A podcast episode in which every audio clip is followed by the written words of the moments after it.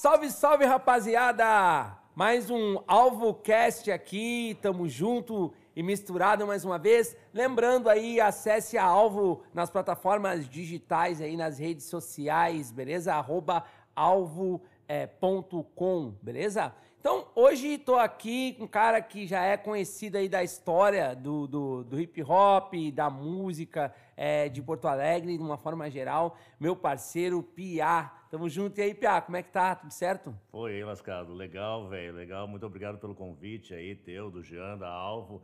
Vocês estão desenvolvendo um trabalho aí muito foda, né, cara? E a escola do hip hop, e, enfim, vários projetos, né, que você vem fazendo aí ligado ao skate, ao esporte também. É uma maior satisfação estar tá aí na área, batendo um papo contigo aí. Pô, legal, cara. Então tá. Uh, Pia, negócio é o seguinte, cara, uh, pra quem não te conhece, pra quem não sabe quem é o, o, o Pia, cara, quem, quem, quem é o Pia? De onde é que surgiu? Como é que começou uh, uh, essa parada do teu envolvimento com a música, cara? Cara, às vezes eu, eu, eu, falo das paradas, assim, eu encontro as pessoas e. Não sei se é porque a barba tá branca, eu acho que eu sou mais velho, porque, cara, é que eu comecei muito cedo realmente, sacou? Eu eu comecei lá no break mesmo, inclusive a gente tá rolando um movimento do, do Museu do Hip Hop aqui, né? E ontem lá no chatzinho, lá no, no, no WhatsApp, eu mandei umas fotos lá. Uh, e, e, eu comecei realmente dançando break ali em 84, eu tinha 11 anos em 84, né, cara? E, comecei dançando ali com os parceiros ali, que depois viraram. Uh, a gente veio a criar os Lords depois, né? Que foi o nosso primeiro grupo de rap, Pode né? crer. Então eu comecei realmente dançando, a gente tentou fazer uns grafites ali também, tem um registro disso em foto também, com 15 anos, lá fazendo uns, uns grafites lá na... Na, ah, histórico, tá, tá, tudo isso no museu, vai tá tudo isso no museu, ah, hein, galera? Fotos lá, Massa. Fotos em papel disso. Legal. E a gente, enfim, ouvia os sons, né, cara? Mas foi ali em 86, 87, quando quando eu vi uma apresentação do Randy MC, eu e o Edson, né, meu parceiro, que a gente começou os lojas, a gente viu os caras assim ao vivo numa premiação da MTV com Aerosmith, a gente pirou assim, porque Massa. é engraçado isso assim que o Randy, o Randy MC quando vem, cara, eles, eles quebram o paradigma da, da black music, que, que eram músicas com muito arranjo assim, e os caras começam a fazer uma, uma música totalmente crua. Claro que já com a influência ali, né, uh, do Coach Brothers, do Trash Street, enfim, outros grupos daquela época ali Pode em Nova crer. York. Mas eles começam a fazer uma música muito crua, né, cara? Bateria eletrônica, scratch e os MCs. E aquilo ali nos fascinou, né, cara? Porque uh, a música, enfim, a cultura, ela parece. E até a política, ela, ela tem uma, um, uma certa inteligência coletiva, assim, que as pessoas chegam na mesma, às vezes, na mesma conclusão de coisas sem nunca se conhecer, talvez pelo momento histórico, não sei. E Pode a gente crer. pirou naquela história, naquele tipo de música, né, cara? E pelo lado social também, a gente formou os Lords, começamos a, a tentar fazer rima, a gente não. A gente nem sabia direito como ficava o rap em português, né, mano? Porque naquela época. Vocês cantavam em inglês? Não, a gente cantava em português, mas a gente não sabia direito, porque a gente não tinha muita referência. Essa que era Pode crer. A gente conhecia o Black Juniors, né? Uh, a gente começou, rolou aquela coletânea Cultura de Rua, que daí saiu o Taí. Isso, Pepeu e tal, tinha uma é, galera. Pintou o PP, o Credo. Então a gente, tipo assim, o Credo era um grupo que a gente se identificava, o Código 13, o MC Jack, daí a gente começou a tentar fazer nossas paradas, né? Começamos a participar dos concursos de rap do Mano Delcio do Brother Nene. Começamos a participar também da, na, na Rádio Panema, que tinha a Hora do Demo, a gente lançou nossa, nosso Pode som crer. lá. Começamos a apresentar na, nas, nas, nas festas da Katia Suma, que ela tinha um programa na rádio, tinha a Hora do Demo e fazia as festas de quem se apresentava na Hora do Demo também. Pô, a Kátia Suman também é outra história, né? É, ah, é sim, né, histórica, né? né? A Kátia histórica. Suma foi por causa da, da Kátia Suma que eu entrei na comunicação na Rádio Ipanema, né, cara? Ela, Pode crer. Ela foi minha madrinha duas vezes. Isso é muito louco, assim, cara. A história de pessoas que vão passando pela tua vida e elas acabam mudando a tua vida, né? E a minha história Massa. da Kátia Suma, ela mudou minha vida, porque a gente ia lançar o nosso primeiro disco com os Lords, foi o primeiro disco de um grupo de rap daqui, ali por 93, 94. A gente lançou um disco chamado O Homem Errado alusão, né, esse crime racista contra o Júlio César, né, que ele teve um ataque de epilepsia durante um assalto, que ele não tinha nada a ver e porque ele ficou nervoso. Até aconteceu um caso há pouco tempo, né, semelhante de um, de um, de um garoto que foi espancado pela polícia, né, tinha epilepsia, ficou nervoso, não conseguia falar ali com os policiais. E aconteceu isso com esse rapaz em 87, aquele ainda estava muito na nossa cabeça, a gente, como eu falei, eu via Red MC, a gente ouvia Public Enemy, Bugdell Productions. Então esses rappers mais sociais faziam a nossa cabeça, né, mano? E daí a gente usou isso na capa. E, cara, naquela época, a gente, pra divulgar nossa música, ou tu ia caminhando até a lá Bandeirantes, ou, ou na Rádio Princesa, onde trabalhava o Mano Delcio e o Brother Nênio, pegava um ônibus e a gente ia na zero hora, levar lá, datilografava, né, o, batia na máquina lá. Hoje parece engraçado, né? Mas é. na realidade era, era a realidade da galera, é, né? mano, e era, era físico. Era, era muita físico. garra, né, mano, pra fazer, porque não tinha os equipamentos, não tinha como divulgar as paradas, não tinha investidor. Era muita garra, né, mano? Era muita força de vontade de fazer. E talvez essa nossa geração, né, abrindo parênteses assim, os nossos pais foram gente com muita garra, né? Meu pai trabalhava de chapeador na oficina mecânica, então uh, acho que a gente veio numa geração assim, né, mano, de a, a, que o trabalho era que, que vinha grana realmente, assim, né? Eu, vejo, eu, tenho, eu tenho três filhos, a minha filha mais velha tem 27, eu tenho dois de oito.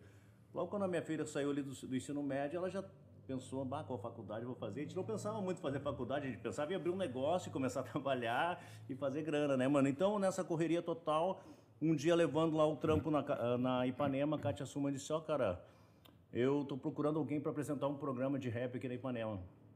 Ela já tinha um programa chamado, chamava Motherfucker, porque a Ipanema já tocava alguns grupos, que nem o, o Red MC, né? O Fat Boys, Beastie Boys, ela é o Cool J, tocava na rádio, tocava o Ice-T, tocava o Body Count, né? É, já era uma rádio que tocava as coisas que as outras não tocavam. É, né? é a Rádio Ipanema ela tinha um slogan de a rádio do rock, mas rock mais na atitude do que diretamente no rock and roll, né? Pode crer. Então, cara, a gente já tinha participado da Hora do Demo, né?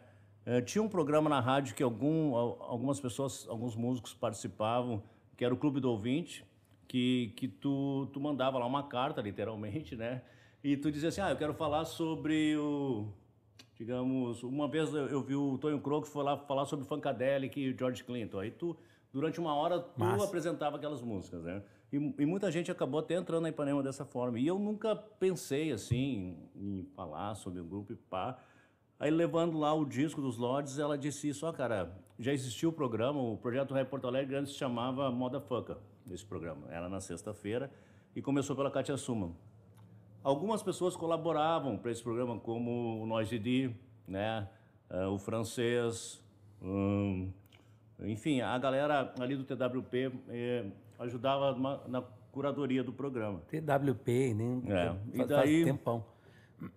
Aí que aconteceu, mano? O programa já tinha um tempo, assim, quase um ano, e o programa cresceu muito rápido. Mas como se chamava Motherfucker o programa, ela começou a ter ter problema em vender o patrocínio. E tinha gente querendo patrocinar, mas a gente disse, cara, não quero, não é quero patrocinar um programa que é, que é, um palavrão. mas como né, o Ice-T, o NW toda hora fala motherfucker, motherfucker, né? Ela, por não ser, enfim, do, do rap, né? Ela criou esse programa porque curtia. E assim, o que aconteceu? Na Ipanema tinha outros programas temáticos, mas todo programa temático era apresentado por alguém daquele estilo, daquele meio. Aí o que aconteceu? Ela tinha os guris que colaboravam, mas os guris eram tipo quatro, cinco caras. Hum, não não tava... ia dar certo. É, não ia dar certo. Daí ela disse assim, e porque era final de semana também, ela, ela pegou o cargo de direção da rádio e ela disse, ó, oh, Pia, eu estou fazendo um teste com algumas pessoas aqui. Tu quer fazer um teste, quer fazer um programa piloto, e daí vou escolher, vai passar, a gente vai passar para a direção isso e os caras vão escolher. Beleza. Aí o pá, que não saiu da minha cabeça, né, mano? Eu, naquela época, recém tinha sido pai da minha primeira filha, também trabalhava numa, numa borracharia, né, mano? Tinha uns lotes e tinha aquele sonho de, de fazer som, né, mano? E, mas não vivia da música, né? Vivia ali de, né, trocando pneu de carro e odiava fazer aquele bagulho, mas ficava o rádio tocando rap o dia inteiro ali, né, mano? E daí, cara, eu, pum, daí fui pra casa e Uh, selecionei uns artistas, né, escrevi o que eu ia falar e fui lá e fiz o programa piloto. Aí passou um tempo, a gente, eu entrei em contato com ela e disse, ah, cara, o pessoal adorou aqui, uh, tu vai fazer o programa. Mas daí a, a, fita é o seguinte, é um programa semanal, né, a gente vai trocar de dia, rolou uma, um concurso para criar o nome do programa, para mudar o nome, né, que daí que virou o Projeto Rai Porto Alegre, né. Pode crer. E, e a gente não tem muita grana, disse, cara, a gente não tem grana, mas tu pode ser sócio do do programa, né? E daí, cara, daí, come... daí eu não sabia quase nada, assim, né, mano? Não, não, não tinha noção, né? Como é você sócio de uma coisa que eu nem sei? Então... Imagino, né? Comecei a apresentar o programa da maneira que eu achava, né, mano? Então, acabou que isso foi uma vantagem para mim, porque depois trabalhando anos com comunicação, né, acabei trabalhando 23 anos interruptamente, né, isso foi em 95 que eu comecei lá, né, e passei por quatro rádios, por quatro veículos diferentes. Uh, de uma certa forma, quando eu trabalhei com outras pessoas formadas e quando eu trabalhei principalmente na TVE, na FM Cultura, que parte lá são pessoas concursadas, né, uh, eu vi que que eu iniciei com uma certa vantagem, porque por não saber tecnicamente as coisas, eu fui eu mesmo, né? Eu acho que a busca, às vezes, de um profissional de comunicação, assim como um artista, às vezes uh, é tão difícil tu conseguir ser tu mesmo, né? Eu acho que essa é a grande busca, né? Ser autêntico, né? É. A galera geralmente assume um, personagem, né, o Sim. E aí é legal assumir um personagem, mas é, é o tempo todo passar essa falsa realidade, assim, é, é, é, meio complicado, é meio Sim. pesado, né? E a gente que vem da cultura hip hop, que é uma cultura bem real, uma cultura que é baseada na realidade, né? É, de tudo, é meio complicado. É, então é uma busca, né? Eu acho tu no meio artístico tu conseguir ser tu mesmo. Pode parecer muito simples, mas é tão difícil Não é. isso, é. né? e, e, tem outra coisa, quando a gente começa, a gente também é muito influenciado, né, por, por outras pessoas. Isso é normal, a gente se espelhar em alguém. Cara, o primeiro dia que eu fui ao ar foi rolou até uma situação assim, né? Que ligou um cara pra lá dizendo assim: Ô negão, sai daí que isso aí não é pra ti. Aí teve, né, teve um bagulho super racista, assim, Muito... né, meu? E o cara não que loucura, conhecia minha voz, não né? sabia. Eu sei várias é. histórias do Piá, viu? Mas essa aí eu não sabia. Um cara, no primeiro dia, né, um cara ligou pra lá e pá. E, e daí, cara, quando eu comecei a fazer o programa, o que que aconteceu? Uh, o Brother Nene, o Mano Delcio, que digamos foi a minha primeira escola relacionada a bailes black, os caras tinham os programas, tinham os bailes e, e tinham os programas, né? Então uma coisa tinha a ver com a outra. Eu não tinha baile, né, cara? Então o que aconteceu? Eu contribuí para a cena local do hip hop, da black music, de uma maneira como artista, ouvinte e apaixonado né, pelo, pelo movimento e pelo estilo. Por quê? Uh, eu, não, eu podia tocar um Public Enemy, eu podia tocar um NWA que não tocava na festa, né, mano? Eu podia tocar ali e contextualizar, eu podia chegar e falar, pô, esse, essa música do Izzy foi, sei lá, o Ice Cube que fez, é o primeiro som que ele gravou e nunca tinha gravado. Então eu comecei a trazer essa informação e comecei a trazer também a cena local do, dos artistas daqui, né? E eu também, os Lords, a gente aconteceu um negócio com a gente que a gente circulava muito normalmente nos bailes blacks, como circulava na cena underground rock, né, cara? Porque a gente se apresentava no Porto Elis, no Bar Ocidente, a gente tinha uma festa que era Lords e Ultraman. E essa festa bombava, assim, era uma festa tradicional que a gente já fazia. A gente fazia segunda-feira, bombava, a gente fazia quarta-feira, bombava, né, cara? A gente abriu uh, os dois primeiros shows do, do Gabriel Pensador aqui em Porto Alegre, um foi no, no Tesourinha e outro foi na, no Porto de Elis, né? E então a gente circulava nos dois meios assim, legal, né, cara? Então o programa, o que aconteceu? Eu comecei a trazer realmente o que simbolizava o hip hop, os grupos, né? E também comecei a, a trabalhar muito grupo, os grupos locais. O que aconteceu? Através disso, eu já me apresentava, produzia, né? Uh, tinha minha carreira com os lotes, comecei uma carreira solo. Naquele momento, tipo assim, como eu, fui pai muito cedo, uh, eu tive um problema de família que a minha mãe perdeu a visão, a gente teve um problema financeiro né, difícil naquele momento. Eu não pude continuar com os lotes porque a gente, uh, a gente vivia tudo mais ou menos na mesma vibe, né, cara? Mas eu já estava, já estava, tinha compromisso de filho, pá, minha mãe doente, então não dava para continuar com o grupo naquele momento, né? Então eu foquei na rádio, né, que era a oportunidade que eu tive, tipo, one Sim, shot, que né? Gerava, que gerava grana, né? É. Na realidade também, né? E daí que aconteceu? Como a gente, a gente vinha daquela garra de, de produzir nossas festas, né? Fazer tudo. Uh, eu já trabalhava para me, me sustentar, né, cara? Quando pintou a oportunidade, eu tentei pegar com tudo, né, mano? Então eu comecei claro. a eu fazer festas do programa. A primeira festa do programa, cara, foi no, no Garagem Hermética. Eu até estava falando com o Vira Power. Clássico gra garagem é. hermética, né? O Vira Power, o Vira quem Power, não nunca, né? o Vira Power tem um, um cartaz de, dessa, dessa noite aí, que daí era o show do Vira Power e do Manos do Rap, que eles participaram do, do meu primeiro disco solo, A Grande Caminhada, e um disco saiu só em vinil. E daí, cara, nessa primeira festa, o que acontecia? Era o projeto é Porto Alegre apresenta, né? Então, cara, Porto Alegre ainda não tinha muito festa de rap em casa noturna. Tinha os grandes bailes, tinha os shows, né? Quem começou a fazer isso, que foi também uma inspiração, porque eu não tinha essa informação ainda, foi a rapaziada da Big House, né? A primeira festa que eu vi, assim, que eu fiquei surpreso, Pode assim, crer. numa casa noturna, tava tocando o Zé Gonzalez, né? Acho que não lembro, acho que, acho que até os caras do Planet Ramp estavam nessa festa, mas foi a primeira festa que eu vi em Porto Alegre com um DJ tocando só rap a noite toda dentro de uma casa noturna, né? Porque eu conhecia os bailes, a gente fazia, né, na- né, os shows, né, cara? E daí, ali aquilo ali foi também um, um gancho para mim, né? Quando eu fui fazer as festas do Projeto Rap Porto Alegre nesses moldes. O que aconteceu nessa primeira festa foi onde eu começo a atuar mais como DJ, porque até então, né, cantando, né, rimando e produzindo. Aí no projeto Alegre não dava para eu cantar, né, eu, eu fazer o programa, eu cantar. então comecei a levar os manos para se apresentar. Aí na primeira festa foi o Bira Pau e os manos do rap, cara. Essa noite também foi uma noite histórica, porque, cara, era um dia de semana, assim, porque ninguém abria final de semana pra gente, né? Mano, nessa noite, não sei se foi por acaso, mas apareceu lá a Polícia Federal, a Polícia Civil e a Brigada, cara. As três polícias apareceram com um cachorro Se pra dar uma batida lá. Nossa. E imagina, era uma festa né, de rap, né? Tinha 70%, 80% só de preto na festa. Isso e- era mais ou menos que, que ano, Pia? Isso, 95, 96. E daí, mano, os, os caras quebraram o chão no garagem hermético pra procurar droga, eh, pra procurar, enfim, né, a arma, mas não tinha nada, né, meu? Era só, era só gurizada super de boa, assim. E, enfim, mas a festa rolou, né?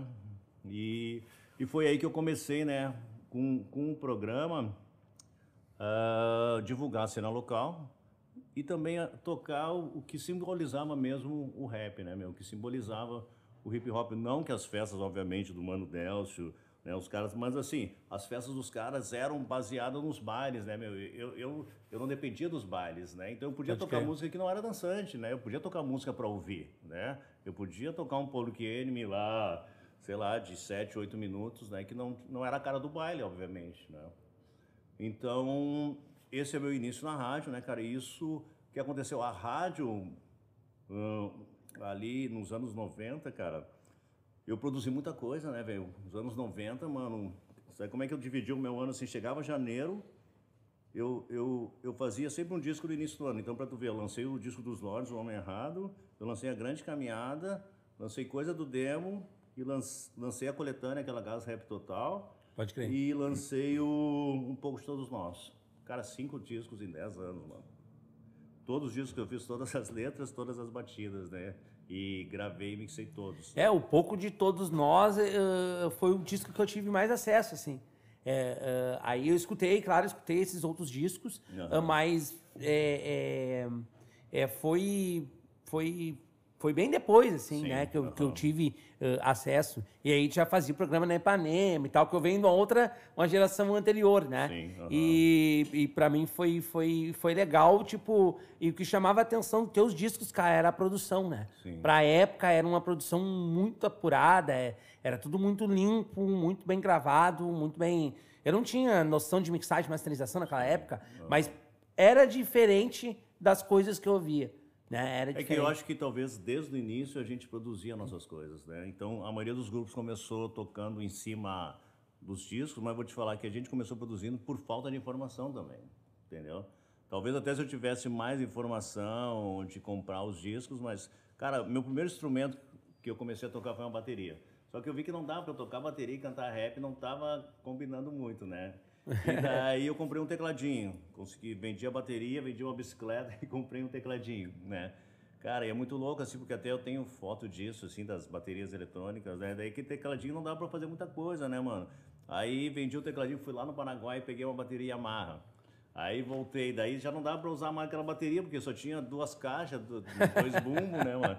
Aí juntei mais uma grana e, e eu, o Edson, meus parceiros, nós era tipo assim, capinava na casa de um, sabe? Era assim que a gente fazia para levantar grana, né, mano? E limpava o pátio do outro. E daí vendi aquela bateria, comprei uma bateria Leses, cara, que foi aí que eu conheci o Zé Natalio. O Zé Natalio tinha uma bateria Pode crer. Leses que eu comprei dele, mano. E foi indo assim. Daí comprei uma bateria Holland, até uma bateria que eu levei para tirar foto no Museu do Hip Hop. E desde o início, né, cara, eu ouvia as músicas e tentava, assim, E claro, os caras usavam MPC já nos anos 80, né? SP1200 usavam uns puta sampler, né, velho? Sim. E eu ouvia aquilo ali, cara, me dava uma irritação aquilo, mano, porque eu não conseguia tirar aquele som, né, cara? E isso, tô falando realmente, literalmente, desde o final dos anos 80, né, velho? Então, com essa experiência eu comecei a produzir outros grupos, né? Então, o que aconteceu? Os mesmos grupos que tocavam na rádio, acabava que eu produzia, levava os caras para tocar festa, e a rádio acabou virando, cara, um centro de que todo mundo se encontrava, né? Sábado à noite ali, queria saber onde estava rolando uma festa, qualquer coisa ligada ao hip hop, a galera tava, né? Até o outro dia que eu vim aqui na Alva, o mano falou, né, meu, que, que tava numa quebrada, né? Tava, tava, tava, tava numa vida assim, né, totalmente perdidão ali, envolvido com tráfico e pai, daí de repente o cara ouviu a música dele tocando na rádio, e ele pensou, pá, eu não vou sair dessa fita aqui, né? Então esses relatos eu escuto muito, né, cara? Tinha muita gente que me escrevia da cadeia, né, cara? E. Então, uh, a rádio virou, assim, realmente uh, uma coisa que centralizava tudo. E eu acho que a regularidade do trabalho, né? Eu acho que uh, isso serve de exemplo, né? Tipo assim, eu estar trocando uma ideia agora aqui contigo, com vocês na Alvo, as pessoas que começam uma carreira artística, eu notei isso entrevistando muita gente. Assim, eu tenho uma, uma certa porcentagem que 70, 80% dos músicos, das bandas, elas duram 4, 5 anos, assim. Uh, então, porque a pessoa tem que pensar numa carreira artística, né, meu, a média e a longo prazo, né? Então, tipo assim, eu estou trocando uma ideia sobre coisas que eu fiz, porque eu produzi muita coisa nesse período, agora eu, eu, tô, eu tô direcionando minha carreira de outra forma, né, mano? Então, a carreira artística, ela deve ser pensada, né, é, assim como os trabalhos sociais, assim como o trabalho de vocês está sendo regular e está sendo reconhecido por causa disso, né? Pela regularidade e pelos projetos a médio e a longo prazo, né, velho? Com certeza, é, porque senão é, não tem um processo de continuidade, né, cara? Aí fica difícil. E o processo de continuidade, ele requer amadurecimento, né, o Pia? Porque daí tu, tu evolui, tipo, tu tá fazendo um projeto aqui como esse podcast. Daqui a seis meses, não é mais o mesmo projeto, porque já mudou, a gente já se atualizou para poder continuar fazendo o podcast, na realidade. E a música não é diferente. Ou tu te atualiza, ou tu faz outras parcerias, ou tu monta outros projetos, ou realmente tu, tu, tu acaba, porque a música, ela requer a renovação, né? Sim. Ela requer uma, uma coisa... Mas assim, Pia, queria te perguntar, cara, um pouquinho antes disso, tinha, teve um processo que aconteceu na começou com as festas black e um processo que enriqueceu muito o hip hop, que foi a esquina democrática. Uhum. E a esquina democrática ela se confunde também com a, com a história da Ipanema, também com a tua história, uhum. né? Porque eu me lembro que já rolava a Ipanema, a Ipanema já era uma rádio bem escutada, mas ainda não tinha internet, né? Sim. E aí a gente ia na, na, na, nas rodas de, de, de, break. Tu lembra disso, cara? Qual foi teu contato com, com, a, com a roda de break, cara? Cara, é, realmente a, a, as rodas de break, para mim, ela, é, elas foram muito cedo. Isso falou da a esquina democrática teve mais de um momento, né? Vários, é, né? É, eu, eu frequentei, tinha uma, quando eu era assim adolescente, naquela, ali no meio dos anos 80, quando o break bombou no Brasil e aqui em Porto Alegre, né? Uh, tinha a roda de break do centro e tinha no Marinha, que era aos domingos, né? Que rolava também o um encontro ali aos domingos. Eu, eu eu ali em 84 tinha 11 anos, né, meu? Então era meio limitado, assim, né? As paradas que eu ia, né?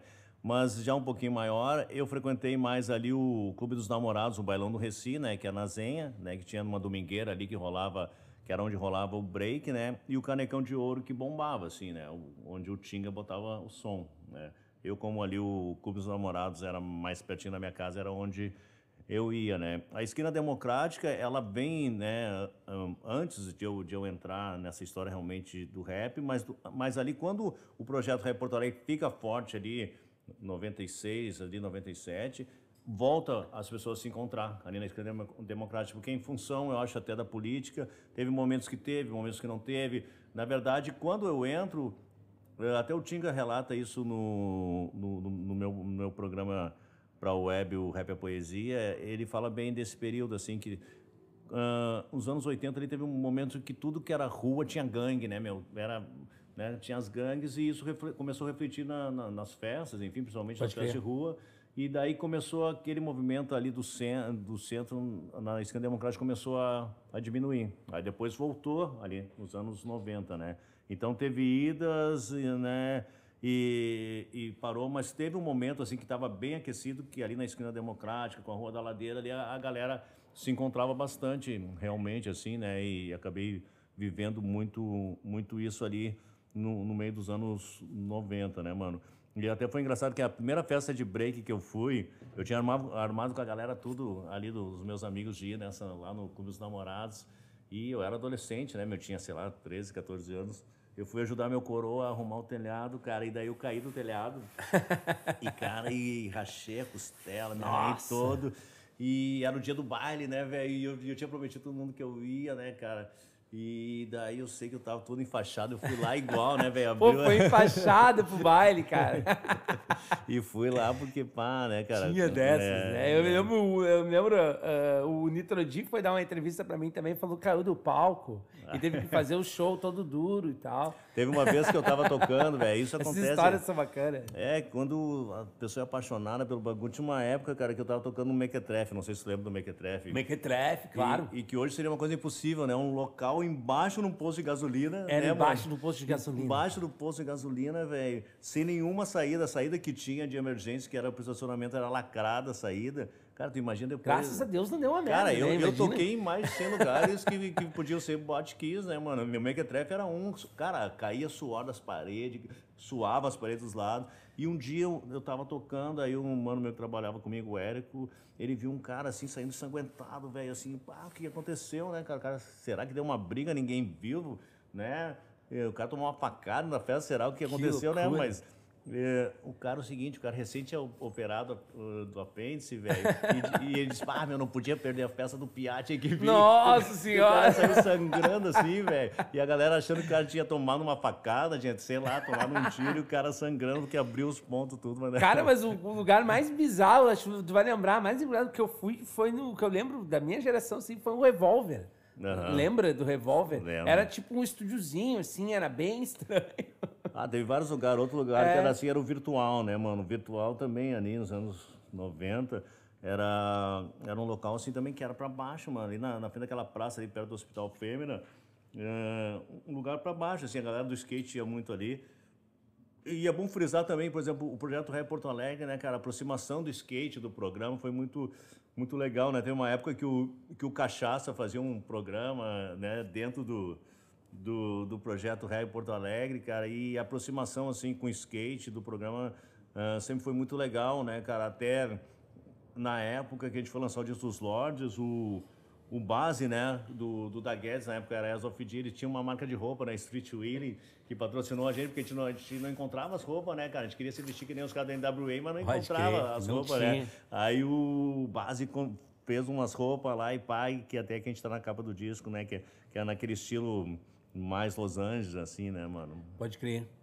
Cara, e aí, seguinte, teve uma época ali, uh, uh, eu me lembro da época do Bar do João ali, lembro da época do Scaler, e teve uma época também que foi marcante, pelo menos para mim e para uma galera, assim, é, uh, da minha geração, que foi o CCR, cara. e aquele projeto foi um projeto bacana, assim, um projeto que deu oportunidade para bandas também, Sim. né? Bandas pequenas, bandas menores, é, é, inclusive a minha banda tocou no CCR. Então, conta como é que surgiu aquela parada ali do, do CCR. Cara, o, o Centro Cultural Redenção, né, meu? Era uma, uma, uma, uma pira que eu tinha que... Cara, foi numa época que, né, que tu lembra que naquela época não tinha, ou eu era desconhecido da gente, as leis de incentivo à cultura, quase não tinha, né, enfim, associações, ONGs, e eu queria montar um centro cultural, acho que até muito por influência, tem um filme que é aquele do, um filme do Mr. T, que ele vai salvar um centro cultural, que é o Mr. T, que é o que é o BA do, do Esquadrão ah, Classe A. Ah, pode crer, eu acho que eu vi esse filme antigaço é, pra caramba. E daí, cara, eu, tinha, eu queria muito né, juntar os elementos do hip hop num lugar e daí um parceiro meu, eu falei para ele, daí ele tinha uma grana, né, cara? E a gente começou assim, cara, a gente só tinha dinheiro pro primeiro mês, né, mano? A gente no Nossa. segundo mês tinha que fazer grana para pagar aluguel, para pagar tudo, a gente comprou equipamento de som, alugamos e, e agora, mano, vai ter que ser com a nossa força de trabalho. Eu né? nem sabia disso, só curtia as festas, né? É. E daí, cara, Uh, tinha o Axé Bahia, né? Que era do lado, que o Anderson tocava, eu também tocava algumas vezes, mas o Anderson tocava mais no Axé Bahia. E aquela cena já estava forte do lado onde virou o CCR era, um, era uma casa gay ali. E naquela época, tu imagina, se hoje a gente discute muito, naquela época, cara, o preconceito era muito Era enorme, né? maior, né? Mas tá falando de 21 anos atrás, né, mano? 22. E, e daí, cara, mas uma casa do caralho, né? Tu lembra? Uma casa de três andares, né? Era Tu- da hora, não, era da hora. né? Fui várias vezes. E daí, cara, daí foi a minha ideia de fazer a história e começamos a tocar, né? A gente tinha uma programação de rap toda sexta e sábado, praticamente todo sábado, né? Às vezes sexta e sábado. Aí durante a semana tinha umas bandas de rock que tocavam. Durante o dia a gente tinha várias oficinas, né? Tinha DJ, tinha street dance, até a Carol Ancheta dava street dance, Ah, né? pode crer, legal. Ah, Quem é que trabalhava contigo naquela época, Pia? Era a Carol, a Fabiana? A Fabiana montou uma lojinha, né? Que eu acho que foi o início ali do Trocando Ideia também, né? Ela montou uma loja, né? Ela, ela fazia algumas produções também, me ajudava em algumas produções. Umas ela, ela fazia para o CCR, né? É, no domingo a gente fazia um reggae, fazia uma, uma, uma feira cultural ali também. E a, e a minha ideia era, a gente tocava durante o dia, né? Com as oficinas, né? E à noite as festas, né? Cara, e ali, cara, as oficinas, por, por exemplo, KRJ deu oficina de DJ ali. A gente tinha oficina regular, assim, né? Que a gente aqui de Porto Alegre ministrava. Eu ministrava, entre outros. Mas, cara, KRJ deu oficina ali, DJ 1 deu, Zé Gonzalez, eh, Negralha, né, mano? Foi histórico, é. E né, aulas de capoeira, street dance, grafite, a gente teve. Então, e os grupos todos se apresentavam ali, né, cara? Todos os grupos daquele momento, daquele período ali, Manos do Rap, né? Acho que vocês se apresentaram lá. Ah, teve, teve uma apresentação histórica do Ataque Frontal, né? Que eles lançaram o disco deles. Do ataque frontal, que lançaram o vinil, né, cara? Foi É, da hora. Que eles chegaram, num, chegaram numa carroça, né, meu? Os caras chegaram tudo de carroça, assim, mano. E foi, o, o DJ 1 chegou, numa festa que o DJ 1 tocou lá, ele chegou num, numa baita uma caranga lá, assim. Uma caranga que era tipo, acho que um Lincoln, enfim, uma ca- caranga tipo quase limousine, assim. E, cara, a gente fez muita coisa louca ali, né, meu? Teve um, um dia histórico que foi quando o Dr. Dre lançou aquela Smoke Tour, né? Sim, Smoke Tour. E Que foi um estouro, né? é, e, e, cara, e naquela época ninguém tinha DVD em casa. DVD era uma coisa de quem de grana, assim, né? De rico, né, mano? E daí um parceiro nosso conseguiu o DVD, o Juliano Capitão. E daí a gente fez uma festa, mano. Não sei se tu tava nessa festa. A gente botou um telão e botamos o- esse DVD da, da Smoke Tour. Eu acho que eu tava, os guri do Revolução me convidaram, E, cara. cara, a gente teve que botar, assim, mano, um- uma parada pra separar do telão, que a galera enlouqueceu. Parecia que era o show, assim, né? Porque a gente carente de informação, né, meu? De repente tu tá vendo ali o Dr. Dre cantando, Não, o Ice e- Cube, e mesmo assim, Eminem, depois né? foi bem difícil a gente conseguir ver. É, acho que foi a primeira vez que rolou num, num- num lugar, assim. É, e depois e- era ruim ter acesso também ao, ao, ao Sim, DVD, é, e né? daí, cara, um DVD, um puta som, né? As imagens do caralho, né, cara? E, e sim, a gente tinha um telão normal lá, né, velho? Mas assim, eu lembro daquela noite, cara, parecia que era o show dos caras, né? E eu jogava a luz, a, a máquina de fumaça, né, mano? E, e a galera enlouquecida, assim. E, pô, a gente fez várias ali do caralho, né, meu? Então ali também foi um ponto central onde o hip hop gaúcho se encontrava ali, né, cara? Toda semana a galera, sexta e sábado, tava ali, né? O Prego se apresentou ali, o Revolução várias vezes, né, cara? E teve o SP Funk, teve vários grupos, né, de, de São Paulo que se apresentaram ali também, né, mano? Massa, legal. Uh, Pia, e assim, ó, claro, a gente fez meio que um, uma, é, um raio-x, assim, do, do, do- do hip hop, é, mais precisamente Porto Alegre, claro, Rio Grande do Sul, de forma geral, mas mais Porto Alegre. E agora a gente chega num, num momento onde é, a gente tem toda uma história e em meio a isso a gente começa a ter outras evoluções, né, no meio da música.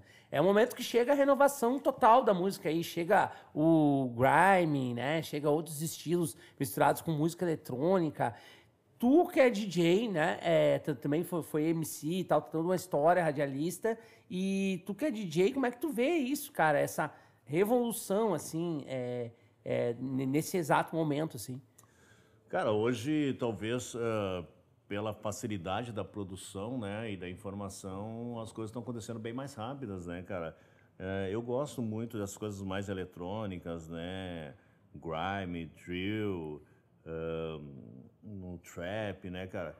Eu, eu acho só assim que, da mesma forma também, existe uma evolução do artista que a gente falou, né, cara? Eu só acho que o Brasil é um país do caralho, assim, né, meu? A gente tem uma cultura muito foda, né, velho? Então, assim, existem várias Áfricas no Brasil, né, mano? Então, eu, eu acho só que é legal ter influência, mas não ser igual, assim, porque fica muito caricato, né, cara? Claro que é aquela coisa da evolução, né, do artista, né, mano? Mas eu gosto, eu gosto muito, né, velho? No meu set exponho alguma coisa, assim, né, de... Enfim, eu acho que um bom DJ, ele toca coisa nova, toca coisa antiga, mostra conhecimento, mostra mixar, dá uma brincadinha ali, né? E, mas, mas gosto, velho, gosto de desses sons mais novos, eletrônicos. E acho que o Brasil tá, tá produzindo muita coisa, né, velho? Talvez realmente isso, por causa da, da, facilidade. É claro que nem tudo é legal, assim, né? Uh, mas são novos mundos, né? São, é um mundo muito mais rápido, né, cara? Uh, acho legal, enfim, Spotify, esses streamings, eh, essas plataformas para ouvir música mas, mas sinto um pouco falta dessa concentração que a gente comentou quase nessa uma hora toda. Tipo, a gente falou da concentração uh, no CCR, na, no projeto Raio Porto Alegre, né? Então, eu sinto falta hoje disso, assim. São novos tempos, são, mas, por exemplo, tu vê, sei lá, Nova York, a Rádio Hot 97, né? A rádio do hip hop. Cara, a rádio ela continua sendo rádio FM, né? Ela tem o seu conteúdo web, né, mano? Então, assim, existe possibilidades, talvez, que, que a gente, eu digo a gente de uma maneira geral, hum, deixou de, de praticar. Eu acho que aqui acontece muito, surgem novas tecnologias, novas modas, novas ondas, e parece que aquelas A gente esquecem. ignora, né? É, é e eu, ignora a história. É, né? e, assim, eu fiz algumas viagens para os Estados Unidos, morei um tempo lá, recentemente, e vi que isso eles têm de positivo, né? Eles têm as coisas novas, mas, por exemplo, tu escuta na rádio, cara, todo dia tu vai ouvir um Tupac, um Dr. Dre, um Notorious Big, como vai ouvir os manos de agora, vai ouvir o Drake, vai Tudo vir, meio enfim, misturado, né? É, tu vai ouvir, cara, vai, vai ter aquela massificação do, do, do hit do, das, do mês, mas os caras continuam sendo valorizados, sabe? Então, eu acho que isso até comercialmente é muito mais viável, né, meu? Muito mais viável tu, tu valorizar o que tinha. Por exemplo, um pouco antes de eu vir voltar para cá, para Porto Alegre, Teve um show que era o Tan Clan, Snoop Dogg, uh, enfim, vários rappers mais ali anos 90, sabe? E os caras bombando e, e, e sold out total, entendeu? Massa, legal. Então, acho que falta um pouco isso, a gente saber administrar né, períodos diferentes, né? E Piato falou do, do, do, do, dos Estados Unidos, né, cara? Tu, tu, tu morou, né? Morou nos Estados Unidos. É, como é que foi essa, essa experiência, primeiramente de vida e depois musical, né, cara? Cara, eu dei umas entrevistas numa época que uma menina me perguntou, ah, como é que foi teu período lá nos Estados Unidos? Numa época eu nem tinha, nem tinha ido morar ainda lá, né? Mas eu comecei a, a ir para os Estados Unidos, cara, até... Foi muito por causa do projeto Raio Porto Alegre, né? Legal. Ah, Aí volta para Ipanema de novo, né? Se é, confunde com a vida, até, né? falei da primeira vez da Katia Suma, né? Da minha da minha fada madrinha. e a segunda vez acabei não falando que eu tinha saído da Ipanema, cara, e um dia eu fui lá assinar uns papéis e tal. E eu passei por ela no corredor e ela disse assim: Cara, tu viu que tem um concurso lá para a TVE? E, e, faltava, assim, era o último dia para o concurso, eu me inscrevi para o concurso e passei no concurso da TVE. Então foi Pô, assim, ela, ela veio para realmente cara, mudar a tua vida, né, é. cara? E, Grande Katia Suma. E daí o que aconteceu? Eu trabalhava na Ipanema, né? E como eu te falei lá no início, eu era sócio dos meus programas. Eu cheguei a ter quatro programas na Ipanema ao mesmo tempo, né? Dois semanais, que era o Projeto Rap Porto Alegre. Depois o 100% Groove, eu senti a necessidade no momento de criar um programa que mostrasse como o rap era produzido. Então, o programa 100% Groove, eu tocava os originais que os rappers ampliavam. Né? Então, como eu comecei a pesquisar muito por ser produtor musical, então o 100% Groove eu tocava o James Brown, o Isaac Reis, né? Eu adorava. O, o Barry todos White, samples, o né? Curtis Mayfield, eu tocava né, os originais que os caras ampliavam. Né? Por essa necessidade de mostrar pra galera, ó, cara, é daqui que saem as paradas, né? Essa minha procura me fez ver que eu fiz um caminho meio inverso. Daí, aí sim que eu comecei, pô, mas o Brasil tem os paralelos, né, mano? Aí conheci o Timai Racional, conheci ali o Tábua de Esmeralda, do, do Jorge Ben, eu pensei, caralho, a música brasileira é muito louca também, né, mano? Porque primeiro, realmente, eu conheci o rap, né, meu? Né, eu não, eu não vivia assim, pô, não, eu, ouvia o samba de raiz, não é? Não, vivia, não ouvia, né, meu? Sim. Então, aí que eu vi, caralho, a música brasileira é muito foda, né, mano? Aí que eu que as minhas, meus trabalhos na rádio eles vão somando, porque daí, através da música brasileira, eu comecei a criar outros programas também, né, cara? Então eu tinha o 100% Groove, que eram os originais, projeto Raio Porto Alegre. Durante a semana tinha o Light Grooves, que misturava, né, os dois, né? E teve o Beat Street, que daí era só os hits do, do, do hip hop. E daí eu comecei para os Estados Unidos através do, de uma parceria, né, que eu tinha na rádio, que era o STB Brasas. E, cara, quando eu fui para os Estados Unidos, fui para Los Angeles, eu ganhei um curso de inglês, ganhei as passagens. Cara, nunca ninguém da minha família tinha viajado para o exterior, eu nunca tinha tido tinha um passaporte. total. Aí eu, eu, eu, descobri uma mina lá, uma amiga nossa, uh, que era ex-namorada do Urina, né? O Urina, o skatista, estava morando lá. Uh, descobri a Gica lá, ela já não estava mais junto do cara. E não tinha, cara, não tinha nem para telefone celular, foi por e-mail, assim, Orkut, eu acho. Eu disse, pô, Gica, quero ir para os Estados Unidos, posso ficar na tua casa? Ela, não, fica aí, mano. Aí Cara, fui sem saber falar nada de inglês. Não sabia Nossa. falar nada. Estudei, na verdade, estudei aqui um mês em inglês no STB lá, que eles me deram, me deram uma bolsa de estudo e me deram o curso. Aí que foi, foi onde eu comecei para os Estados Unidos, né, mano? Aí fui para lá, estudei inglês um mês e comecei a conectar os caras, comecei nas festas. No outro ano fui, no outro ano fui no mesmo regime, né? Ganhei essa bolsa de estudo aí. E daí eu sempre tive um projeto que, pá, cara, quando as coisas der errado no Brasil, enfim, um dia eu vou morar aqui, né, meu? Porque imagina, né, tu, um dia eu tava, tava uh, andando na rua e encontrei o Mos Def, por exemplo, né, cara? Depois... o sonho de qualquer é, um, né? É, né, enfim, no, Nota Quebrada viu o Be Real, né? O Cypress Hill tava lá numa loja lançando lá para um som na loja, o carro dos caras, os caras ali, né, meu? Os caras que eu só via ali, né, meu? Né? Eu, eu fui, no, eu fui, num, fui num, num show que, que o Caress One tava fazendo um videoclipe dele, né, cara? Imagina, eu escutava o Bug Down Products, eu, cara, eu gastava aquela capa, eu mudava de um lado pro outro, e de repente tu vê o Caress One ali na tua frente, né, mano?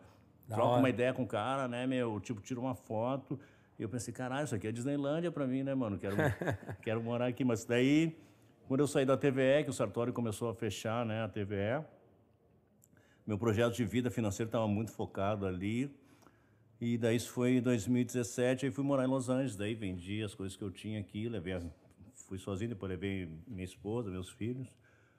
E fiquei 17, 18 lá, conectei com um monte de gente legal, assim, também. Enfim, nessas viagens acabei conhecendo o Chuck D do Public Enemy, né? Conheci legal. muita gente, fui no show de lançamento do Black Eyed Peas junto com o Sérgio Mendes, fui com o Marcelo D2, lá conheci os caras tudo né? Fiquei no backstage, né, do lado do Steve Wonder, né, mano? Massa. Charlie Tuna. experiência, né? Conheci o Fab Five Fred, né? O Fab Five Fred que fez o Wild Style, né, meu? É, recentemente tem esse Baseados em Fatos Reais, que é um documentário que ele apresenta, né, na Netflix. Cara, conheci o Léo J. O Léo J, quando fui tirar uma foto, as minas vieram assim, meu, quase me derrubaram assim. Porque... e essa noite foi engraçado, porque nessa noite eu, eu falei com três personalidades do, do hip hop. Foi o show da Léo Cool J, eu quase fui preso pela polícia, assim, porque eu estava demorando para entrar no show. Aí os caras. O latino-americano é muito discriminado lá, né, cara? Foi por isso um dos motivos que eu acabei voltando, assim, né, mano? E, e dois policiais lá quase me prenderam, e pá, é, só porque eu tava na frente da festa. Tem festa não pode ficar na frente parado, se tu não vai entrar, né, mano? E daí, era um show da Léo J. Aí eu peixei o Bushwick Bill, que é do Ghetto Boys, que é um anãozinho que tem. Pode crer, tá, tô ligado. E, e eu já tinha visto o Bushwick em várias festas, assim, cara. Tava sempre muito loucão Bushwick. E eu fiquei meio envergonhado de falar com o cara, assim, porque é super fã do cara, né, meu? E tu vê o cara ali, o cara tomou um tiro na cara, assim, né, meu? Na capa do disco dele, solo, é ele quando ele tomou um tiro na cara dele, da namorada, né? Impactante. E daí o... eu ficava assim, ah, né, o cara é gangsta pra caralho. E daí o cara foi super gente boa. E daí eu conheci ele, eu disse, oh, meu, eu te vejo em várias festas e queria falar contigo dele. Ah, what's up, bro? Aí troquei uma ideia, falei que era do Brasil e tal. Aí olha que louco isso. Daí, eu fui, daí o Léo J saiu do show e daí eu fui tirar uma foto com ele e veio, veio uma mulherada assim. o Léo J é muito símbolo sexual lá, né, velho? Ele é muito popular lá, né, no caso dos filmes. Pode pá. crer. E daí eu, eu saí assim, cara, e tava meio chateado que tinha sido quase preso pela polícia ali, pá. Aí encontrei o Spike Lee, assim, mano. Hum, assim, na rua Sunset, assim, né? era no House of Blues. Aí encontrei o Spike Lee, parou uma limousine, só o Spike Lee, só tava eu e o Spike Lee na rua toda, assim, mano. E a Muvuca tava no outro lado, assim, né? E eu, pá, o Spike Lee, né, velho? Eu tinha uma câmerazinha de assim, aquelas câmeras, as primeiras que saíram, aquelas digitais, né? Aí eu falei pro Spike Lee, né? Falei para ele, ah, não sou do Brasil, pá, né? Trabalho com hip hop, né? Uh, amo o, o, filme, né? Do The Right Thing. Pode crer. Aí ele assim, ele foi super grosso comigo. Foi um dos, últimos, um dos únicos caras, assim, que foi uma decepção para mim, assim, né? Dele, eu disse, oh, meu, eu queria uma foto contigo, né? Aí ele disse assim, ah, cara, não posso fazer isso. É que, os americanos são super, assim, o não dos caras não tem justificativa, sabe? O cara o norte-americano quando é, diz, não, não deu. É, pronto. tipo assim, nós brasileiros, ah, meu, tô atrasado, sabe? Ah, agora Sim. não posso não dos caras, então eu não sabia se o cara tava me tirando, sabe? Ou se ele só foi sério. É, ou ele foi só americano, assim, é. né? Que, que assim, a cultura, cultura norte-americana, né, velho, é uma... A cultura norte-americana e o negro americano é, é uma fita diferente, né, velho? O que a gente vê daqui é a mesma coisa que tu dizer que as novelas da Globo é o Brasil, sacou? A novela Pode no Rio de Janeiro é o Brasil. É, cara, seja o filme com os artistas do hip hop, ou seja, enfim, cara, tu viver lá é outra fita, né, mano? É outra fita, assim, né? Mas conectei um monte de coisa legal, mas daí acabei voltando, me decepcionei um pouco do dia a dia lá, achei os americanos um povo muito grosso, assim, né, cara? Não é fácil o dia a dia lá, né, meu? Fiz coisas legais lá. Chegou a discotecar lá, Pia? Ah, discotequei bastante, né, velho? Pode crer, legal. Vivi um período uh, da música, assim, eu tocava... Lá, lá é só rap, né, velho? Lá o estilo, digo rap, né? Tipo, é o rap, estilo predominante, é, é, cara, o rock, o, o reggae. São coadjuvantes, né? É, e é só rap, né, velho? Então tu vai em Hollywood, assim, tu vai em Hollywood, tem um bar de rap que só vai preto. Aí do outro lado, a mesma música que tá tocando, só vai mexicano. do outro lado, só vai asiático, mano. É tudo Estranho, separado, né? velho. É, é, tudo separado, velho. Eu mudei de um bairro lá, em, eu morei em South Central, lá, onde o Ice Cube conhecia até a a ex-esposa do Ice Cube, a Yo-Yo, através da Silk D. Williams. Essa mina, Silk D. Williams, foi a primeira DJ de hip hop lá do, de Los Angeles. Ela tem esse título, né? The First Lady of Hip Hop. Aí conectei ela lá com um amigo do Brasil, o Maílson, né? Que já fazia uma, umas paradas lá com eles. E daí, mano, hum, esse lugar eu tive que me mudar em Sal Centro, porque quando chegou minha esposa, eu tenho um, um casal de gêmeos, né? E a minha esposa é negra, então o menino é mais negro e a menina é mais seria latina, né? Cara, de um lado da rua tu tem uma escola que é só preto e do outro lado uma escola que é só mexicano. E daí, mas cara, tô falando mentalidade norte-americana, sabe? É outra fita assim, mano. E lá onde moram os Crips e os Bloods, assim, mano, uma, uma viagem assim. Complicado. assim. Aí quando eu morava sozinho, tudo bem, mas daí eu tive que sair desse bairro, meu, porque, cara, é tudo muito separado lá, mano. É tudo. Cara, assim, existe um racismo fudido no Brasil, né? Que cada vez a gente combate isso, né? E tem que combater, né? Com cotas, com, enfim, com representatividade. Mas, cara, quando tu mora nos Estados Unidos, existe uma realidade lá que a gente tem que combater. No Brasil, eu acho o racismo de uma maneira brasileira, porque nós somos culturas diferentes, sabe? Porque eu te digo que o negro norte-americano não tá nem aí pro negro brasileiro, mano, sabe? Antes de qualquer coisa, o cara é norte-americano, sabe? Então, é uma cultura diferente, né, velho? É uma cultura assim. E que depois de um tempo, eu fiz muita coisa legal lá, né, velho? Eu trabalhava lá como DJ nas casas noturnas. Eu fazia um projeto que era o meu projeto Brasil Afro Vibes, né? Uma vez por mês, que era do caralho, a galera curtia muito, assim. Uh, trabalhei como dublador lá, dublei uma, uma novela colombiana para a língua portuguesa, para os países da África também. Cara, fiz um monte de coisa. Trabalhei nas fazendas de maconha no norte da Califórnia também. Caramba, que experiência, hein? E... Essa eu não sabia. e, cara, Pode crer. fiz vários bagulho louco lá. E, enfim, andei por tudo lá. São Francisco, Nova York, Las Vegas, né? Cara, e, e, e Pia, e os novos projetos, cara, do, do, do, do, do Pia, como é que tá a, a, nova, a nova ideia, outras coisas Tô sabendo que tem, já está rolando já um, um, projeto de um, de um programa, né? Sim. Então fala um pouquinho para nós. Cara, é um, é um podcast de vídeo, né? Semelhante que a gente está fazendo aqui, Pode né? Que era uma que é uma vontade que eu tenho há um tempo já de retomar meu trabalho com comunicação, né? Então eu tinha um projeto que era que eu ia dar aulas de sobre o hip hop, né? Seriam 16 horas de aulas de hip hop e com a pandemia eu não pude entregar esse trabalho e eu adaptei para um podcast, né? E, e, e acabei uh, tendo a ideia de, de falar sobre o hip hop gaúcho nesse podcast, né? São oito episódios. é, que cada episódio tem um nome e tem um mini doc antes de começar cada episódio. Por exemplo, eu tenho pioneirismo, por exemplo. Aí eu tenho um mini doc que fala sobre como iniciou o hip hop lá. É bem educativo em, em Nova York. Mas os meus entrevistados desse primeiro episódio, por exemplo, o Mano Delcio, o DJ e o Brother Nene, a gente só fala da cena local, né? Então, para o meu convidado não, não precisar dizer assim, ah, tal referência, porque eu Você acho que ter cena... um contexto, né? É, porque eu acho que uh, a gente uh, a gente tem uma história já tão legal aqui ligada ao, ao hip hop, né? Que a gente a gente não tem muita muito documento disso, né? Que por exemplo agora o Museu do Hip Hop está resgatando isso, que é do caralho, né, mano? Uh, esse próprio trabalho que vocês estão fazendo aqui acaba sendo um resgate também. Então, a minha ideia também, por ter sido protagonista, né, por ter vivido ali os bailes e ter feito essa transição, uh, acaba que as entrevistas contam um pouco dessa história. Né? São oito episódios, eles vão ao ar uma vez por semana, todo, todo sábado à noite, né? Tem Libras, né? Tem a tradução para linguagem de, de, sinais, né? Para incluir mais pessoas aí, para ficar sabendo dessa história. E estou batalhando por esse projeto. Ele já foi todo gravado, ele está ainda sendo editado. Ele vai até o dia 4 de setembro. E Qual é o canal no, no, no YouTube mesmo, Pia? O meu canal, Pia Hip Hop. Pode crer. É ali que todos, todo sábado à noite, cara, tem um chatzinho, eu entro no chat também, quem quiser tá Pode assistindo crer. aquele primeiro momento e trocar uma ideia, né? Uh, também entra ali, a gente troca uma ideia, eu, vou, eu fico presente ali na, na primeira exibição. E a minha motivação agora é tentar continuar esse projeto, né, cara? Tentar manter esse projeto Nossa, tentar legal. uma segunda temporada. Essa primeira temporada, claro, deu, deu pra gente falar um pouco, né, sobre a história, né?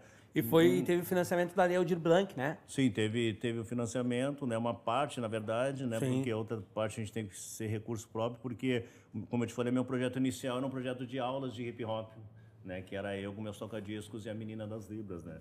Então acabou o custo ficando muito alto por causa de vídeo, por causa de, enfim, né? Estúdio, cenário. E, mas, pô, se não fosse esse financiamento também a gente não, né? Se fosse essa ajuda, a gente não conseguia botar no ar. Então, essa é uma das motivações, né? Estou contribuindo também para o Museu do Hip Hop, né, dentro das minhas condições assim de, de tempo, né?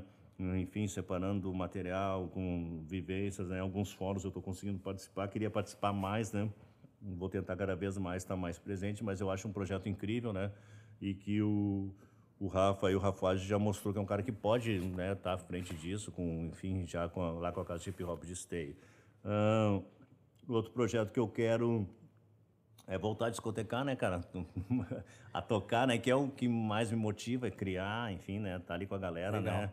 E, e outros projetos, assim, tenho vontade de escrever um livro ainda sobre essa história do projeto Rei Porto Alegre, né? Massa, bacana. Também uma ideia aí reforçada pelo Jean, assim, ó, oh, meu, tem que escrever um é, livro. É, tem que escrever um livro, mano. Acho que, assim, é, todo mundo acho que tem que escrever um livro, né, na idade, né? e... né? E aqui a gente tem a biblioteca comunitária, então a gente vai ter uma maior honra daqui, ó, vou te dar um tempo aí pra ti, dois anos tem que escrever esse livro. Mas, a gente faz o lançamento aqui e tal. Mas, mano, acho muito importante, Nossa. assim, a gente, né, enfim, esse trabalho que eu tô fazendo, quero, quero contar mais vivências, né, dentro do rap é poesia, mas olha que Nossa. louco isso, cara. Nesses, digamos, três meses entre produção, gravação e tal, edição, olha o que aconteceu, né, mano? A, a Malu que foi a última, a última da entrevista, faleceu, né, 10, 15 dias depois, cara. Olha que louco Nossa, isso, que né, loucura, mano? Né, e uma pessoa que, assim, que, enfim, fora o hip hop, fora ser uma artista, uma ativista, era minha amiga já, era minha, minha amiga desde os anos 90, né, cara? Conheceu uma lua nas festinhas, assim, né, que ah, criamos amizade ali, as gurias da Zamp, né? Então, a Malu conheci ela antes de ela, de ela virar uma, uma artista e uma ativista, né, mano? Então, tinha muito carinho por ela, né, velho? Né? E vários momentos a gente esteve próximo, né? Depois a vida levava para um lado, depois nos aproximava, enfim, né? Mas assim, cara, me aproximei dela, dela desses últimos meses e, e tinha muito carinho por ela, né? E muito respeito, né, mano? E o outro que a gente perdeu foi o Ted, o né, cara? Ted. O Ted foi convidado, ele não participou do, não deu entrevista, mas ele foi convidado, né, para participar do projeto, né? E, é, acabou não podendo dar entrevista, né? E, mas também assim outra pessoa que Cara, é um cara que eu conhecia literalmente desde os anos 80 mesmo, né, cara? Conheci lá no início, né? O Hackers ensaiava uma quadra na minha casa, né? Pode crer. Então, conhecia os caras do bar, conhecia das festas, né? Então, tu vê que isso já virou história, né, mano? Como a história ela tá acontecendo nesse momento, é importante a gente a gente documentar porque hoje a gente tem possibilidade, né, cara? É. Hoje a gente tem possibilidade que a gente não tinha, a gente não conseguia nem produzir as músicas. Hoje a gente pode contar a nossa própria história, né, cara? E talvez seja diferente, porque a história muitas vezes ela é contada por quem convém essa história, né, mano? E a gente vive num lugar do caralho, meu. A gente perde um pouco assim a noção, ah, mas cara, tu imagina, quando se tu volta para trás, velho, Olha o samba rock, o swing daqui, cara. Olha o que o Luiz Wagner fez, olha o que a banda Pau Brasil fez, cara. Luiz Wagner que também faleceu, né? Faleceu há pouco tempo. Tanta coisa aconteceu Sim. em menos de três meses, né, cara? Cara, e o Luiz Wagner era um baita amigo pessoal meu, assim, né, cara? Que Legal. era uma referência comigo de pessoa e artista, né, cara? Então, assim, cara, tu vai voltando, a gente vive num lugar, não só o Brasil, mas falo, falando aqui do que a gente está fazendo no Rio Grande do Sul, mano. Cara, que é um lugar muito foda, velho, que tem grande, que a gente tem grandes expoentes, né? O, o, resto do Brasil mostra o Brasil, o Rio Grande do Sul, mais como de uma cultura italiana, enfim, polonesa e alemã, que é uma mentira, né, cara? A contribuição negra é incrível Com aqui, certeza. né, mano? Então tu vai voltando, tu vê toda aquela região ali de Osório, cara, com Moçambique, olha toda Olha o que o negro fez ali, velho. Olha quando tu vai para Pelotas, Rio Grande, Charqueadas, cara. Se não fosse todo. Charqueadas foi o segundo polo econômico do Brasil, velho. E aquilo ali refletiu a religião de matriz africana, ali refletiu, refletiu no samba, que refletiu no samba que veio para Porto Alegre, o tambor de supapo. Olha Pô, quanta toda coisa. Um, uma influência. Né, cara? Quanta coisa que tem negra que só tem aqui, velho. O batuque, o tambor de supapo enfim, toda essa história desse, do príncipe custódio que botou aquela né, a pedra do Bará no, no mercado público. Olha, Cara, quanta coisa a gente tem aqui, mano. É, não, é uma riqueza muito grande. Mas, meu, o papo tá bom, mas a gente tá terminando o podcast. Cara, a gente iria, tivesse, não tivesse limite aqui, a gente iria entrar ali até de madrugada, é, trocando ideia. É sempre, Pia, é sempre muito bom falar contigo, cara. É, já é a minha segunda entrevista contigo, Sim. né? É, então, cara, te agradeço, né? Tá no, no, no AlvoCast aí, esse novo canal, né, que a gente tá construindo e é legal que a gente tá podendo trocar ideia com os amigos, com pessoas que a gente não conhece também. Né? Então vai ser bem legal. Eu te agradeço aí, Pia, pela tua uh, participação. E, cara, deixa para quem quiser, de repente, falar com o Pia, é, é, entrar em contato contigo, tuas redes sociais aí, contatos. Bom, mano, quero agradecer aí, né, o convite, sempre bom, né? Aquele dia a gente trocou ideia pelo Instagram, foi, foi, do caralho também. Ao também. Jean também, meu Uh, quero cada vez mais contribuir aí, estar tá presente junto com vocês claro. aí, né, mano? E minhas redes sociais lá, uh, Pia Hip Hop, uh, no, no, YouTube e o Instagram, divulgo tudo ali, né? Pia Produtora, como eu me encontro lá no Instagram ali, sempre diariamente posto alguma coisa ali, divulgação do que eu estou fazendo. Cara, boa sorte para vocês. Eu sei que não é fácil o trampo, né? Quem produz, é. quem faz as coisas sabe que não é fácil. Vocês fazem as coisas acontecer aí. E parabéns, long, ah, vida longa para vocês aí, pra Alva aí, velho. Valeu, isso aí foi o Alvo Cast, rapaziada. E seguinte, não esqueçam de acompanhar nossas redes sociais, é, alvocultural.com. Beleza, rapaziada? Tamo junto e misturado. Até a próxima. É nóis.